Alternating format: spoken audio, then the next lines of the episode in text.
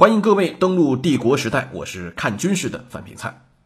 上集我们说到，西班牙完成了本土的统一，伊莎贝拉赞助了哥伦布的环球航行，抢占美洲开发的流量红利。西班牙探险家们登上美洲大陆之后啊，就遭到了拥有几千万人口的印第安大帝国阿兹特克。但是西班牙人呢，凭借几百人的力量就灭掉了阿兹特克，这是一个战争的奇迹。这场征服战争不可思议在什么地方？其实西班牙人差一点就被彻底消灭了，他们是从几百倍的敌人包围里突围，然后再成功复仇的。节目最后呢，我们惯例还有一个彩蛋啊，讲这个西班牙人掠夺的白银最后是通过什么样的渠道流入了咱们中国，也就是明朝的国库。今天我们来揭开这些谜团。同样都是日不落帝国，但是西班牙人和后来的英国人在殖民的手段上是不一样的。英国人是抢夺原料产地和倾销市场，后期呢再做资本的输出。但是西班牙人早期啊比较穷酸，往往就是直接的暴力征服，然后血腥掠夺，吃相更加难看。难看到什么程度？西班牙人在美洲，不管你犯下任何罪行，你都可以用黄金来赎罪。有了靠山以后呢，就更加放肆了，一边杀人放火，一边还说自己在传递福音。不过啊，时势造英雄。这个时候，西班牙帝国正在蒸蒸日上，各种人才层出不穷。哥伦布之后没多久，就蹦出来一个天不怕地不怕的人物，叫科尔特斯。人类从未停止过战争和准备战争，战争到底带来灾难，还是更长时间的和平？欢迎收听喜马拉雅特约播出的《帝国时代》。二十个雄霸地球的军事帝国，一百场决定历史走向的战役，帝国时代和你一起正衣冠，明得失，知兴替。科尔特斯呢？我们介绍一下这个人啊，他有很多创业者的属性。他其实是小贵族的出身，但是听说美洲大陆有黄金，就放弃了自己学业啊，辍学去大洋彼岸杀人。他先到的是加勒比海地区。在古巴被授予了一小块土地，然后呢，通过正常的程序做上了公证员，再做到总督的助理。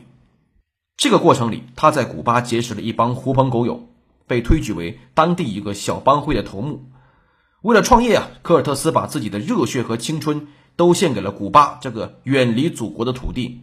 他一直在等待时机。最开始要去墨西哥探险的是古巴的总督，他呢就找到了这个小头目科尔特斯，说啊。你来做这个探险队队长怎么样？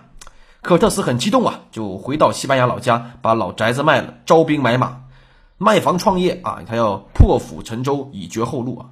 这个就是他苦苦等待的时机。但是说人呢，他就有坏心眼啊，他有小算盘。古巴总督呢也特别孙子啊，担心科尔特斯的影响力过大，让他当队长呢，自己的利益会得不到保证，使了个小心眼啊，要延迟出海。科尔特斯就不干了呀，凭什么呀？人是我的，钱是我的，你不干我干。一五一九年的二月，科尔特斯呢带着船队就强行出发了。墨西哥上岸之后，科尔特斯做的第一件事情，找了个老婆。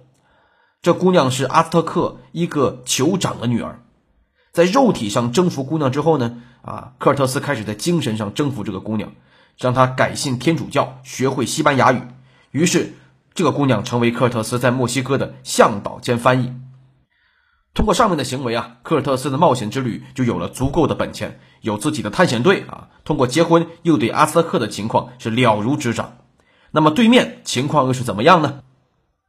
阿斯特克帝国在今天的墨西哥中部，他们是印第安人的一支，非常典型的战斗种族。他们的武士啊，喜欢用凶猛的动物来命名，比如说美洲虎战士。主要的武器是装有黑曜石的木棍儿。这是一种火山的结晶岩石，长得很像黑色的玻璃，断口呢非常锋利，到今天都是墨西哥的国石。阿兹特克人在统一中美洲的过程里面打仗非常的勇敢，但是呢和西班牙人相比，他们有两个巨大的弱点。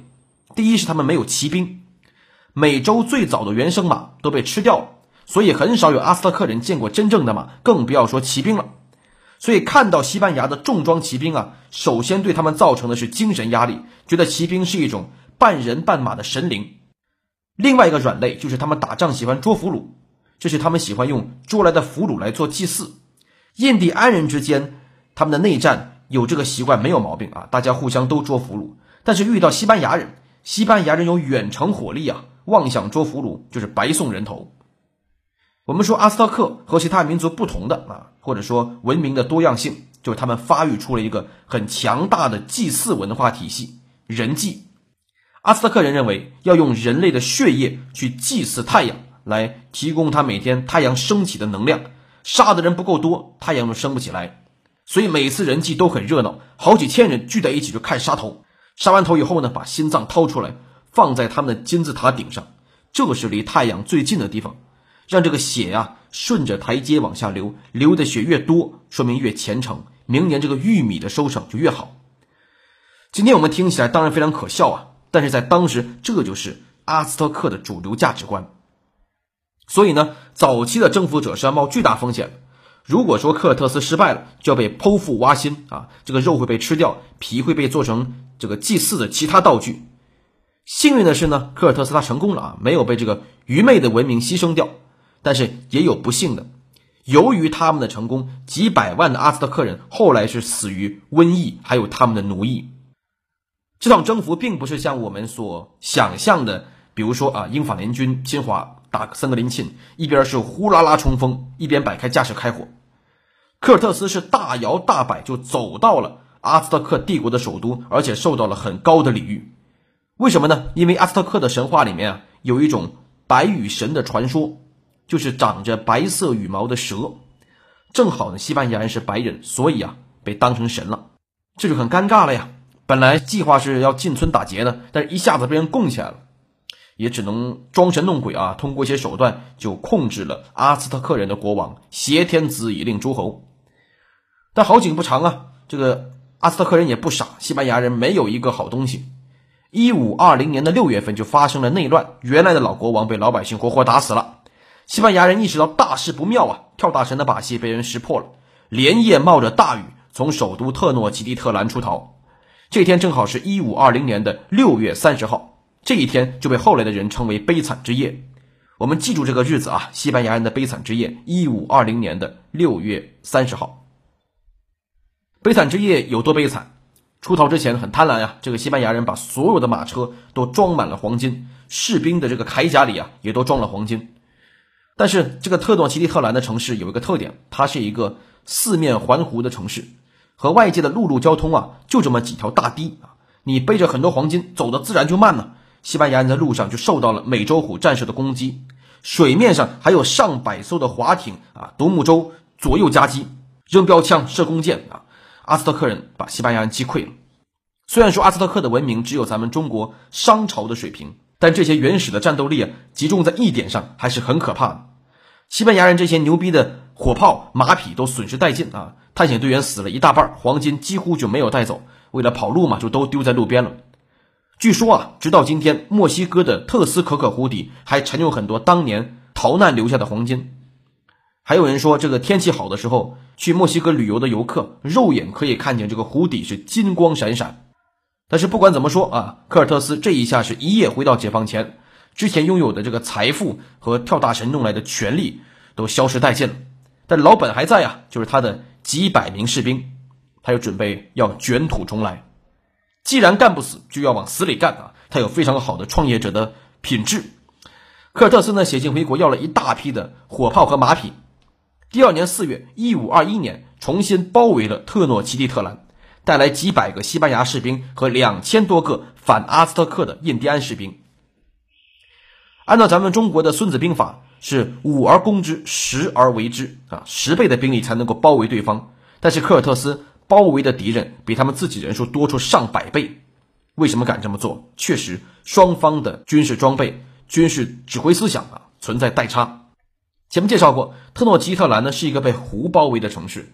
谁控制水面，谁就控制攻防的主动权。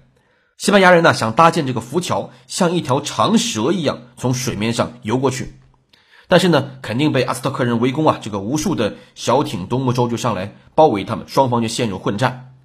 白刃战，西班牙人的火绳枪的优势就没法体现了。哪怕是你有非常优良的铠甲和武器，好汉难敌四手啊，就被围住痛打。最残忍的是，你被阿斯特克人捉住做俘虏。会把战俘拖到这个城市里面最高的一个金字塔上，先砍头，然后剖心把肉吃掉。整个过程在城外驻防的西班牙士兵是看得一清二楚，有四十多个战俘就这样被残忍的处死掉了。经过几次激战呢，最终还是突破了阿斯特克人在湖面上的防线，把战火是烧到了特诺基特兰城下。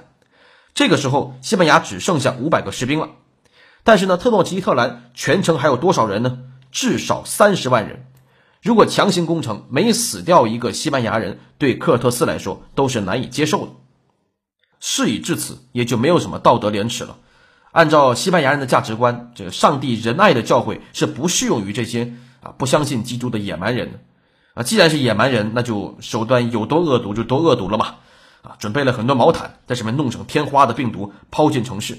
这是在美洲大陆上首次大规模的使用生化武器。由于西班牙人已经得过天花，有抗体了，但是阿兹特克人呢就遭到灭顶之灾，战斗力被瞬间瓦解，人口也损失殆尽。原来的一千多万人口的阿兹特克帝国，在经历过天花肆虐之后啊，只活下来三百多万。很快，阿兹特克就投降了。在占领城市以后呢，就要善后。善后的方式就消毒嘛？怎么消毒呢？放火，一把大火，科尔特斯烧掉了中美洲文化灿烂的历史名城。然后就是抢劫，当年丢的黄金都要加倍抢回来。这两件事都干完，才是建立稳定的殖民秩序，开矿种植园。攻占首都以后呢，短短五年时间，这个阿兹特克就灭亡了。旧的帝国灭亡，给他一个新名字，叫新西班牙。科尔特斯最终是实现了自己的黄金梦啊！十多年之后，他就继续向北探索，来到了北美洲的西海岸，在那个地方呢，画了一个圈啊，写下他的名字。这个地方叫做加利福尼亚。后来就回老家了，在塞维利亚去世，享年六十二岁。科尔特斯的故事呢，可以说告一段落。我们节目开头啊，和大家介绍要聊美洲的白银是怎么样流入中国的大明。白银呢，主要是用来购买中国的茶叶、丝绸和瓷器。为什么欧洲人喜欢买中国货啊？因为便宜，物美价廉，很受西班牙和葡萄牙人的喜爱。而且中国人呢，认这个白银是按照分量来计算的。咱们说几千两白银，上百两白银。但是如果说把白银运回欧洲铸成他们的银币，两边的购买力是不一样的，不如直接用生银和中国人交易划算。于是，从美洲来的白银呢，通过马尼拉和澳门就迅速涌入中国。加上咱们当时明朝隆庆年间开放的海禁，交易量相当的大。关于西班牙人征服阿兹特克帝国的战争啊，我们就介绍到这里。征服美洲之后，西班牙日不落帝国有了稳定的大后方，这是对欧洲探险者的丰厚回报，同时呢，也是印第安人的灭顶之灾。历史的车轮就这样无情的碾过去了。下集呢，我们会讲世界海战史上四大海战之一的勒班头海战，交战双方是以西班牙海军为主的联军，还有奥斯曼土耳其海军。欢迎大家的收听。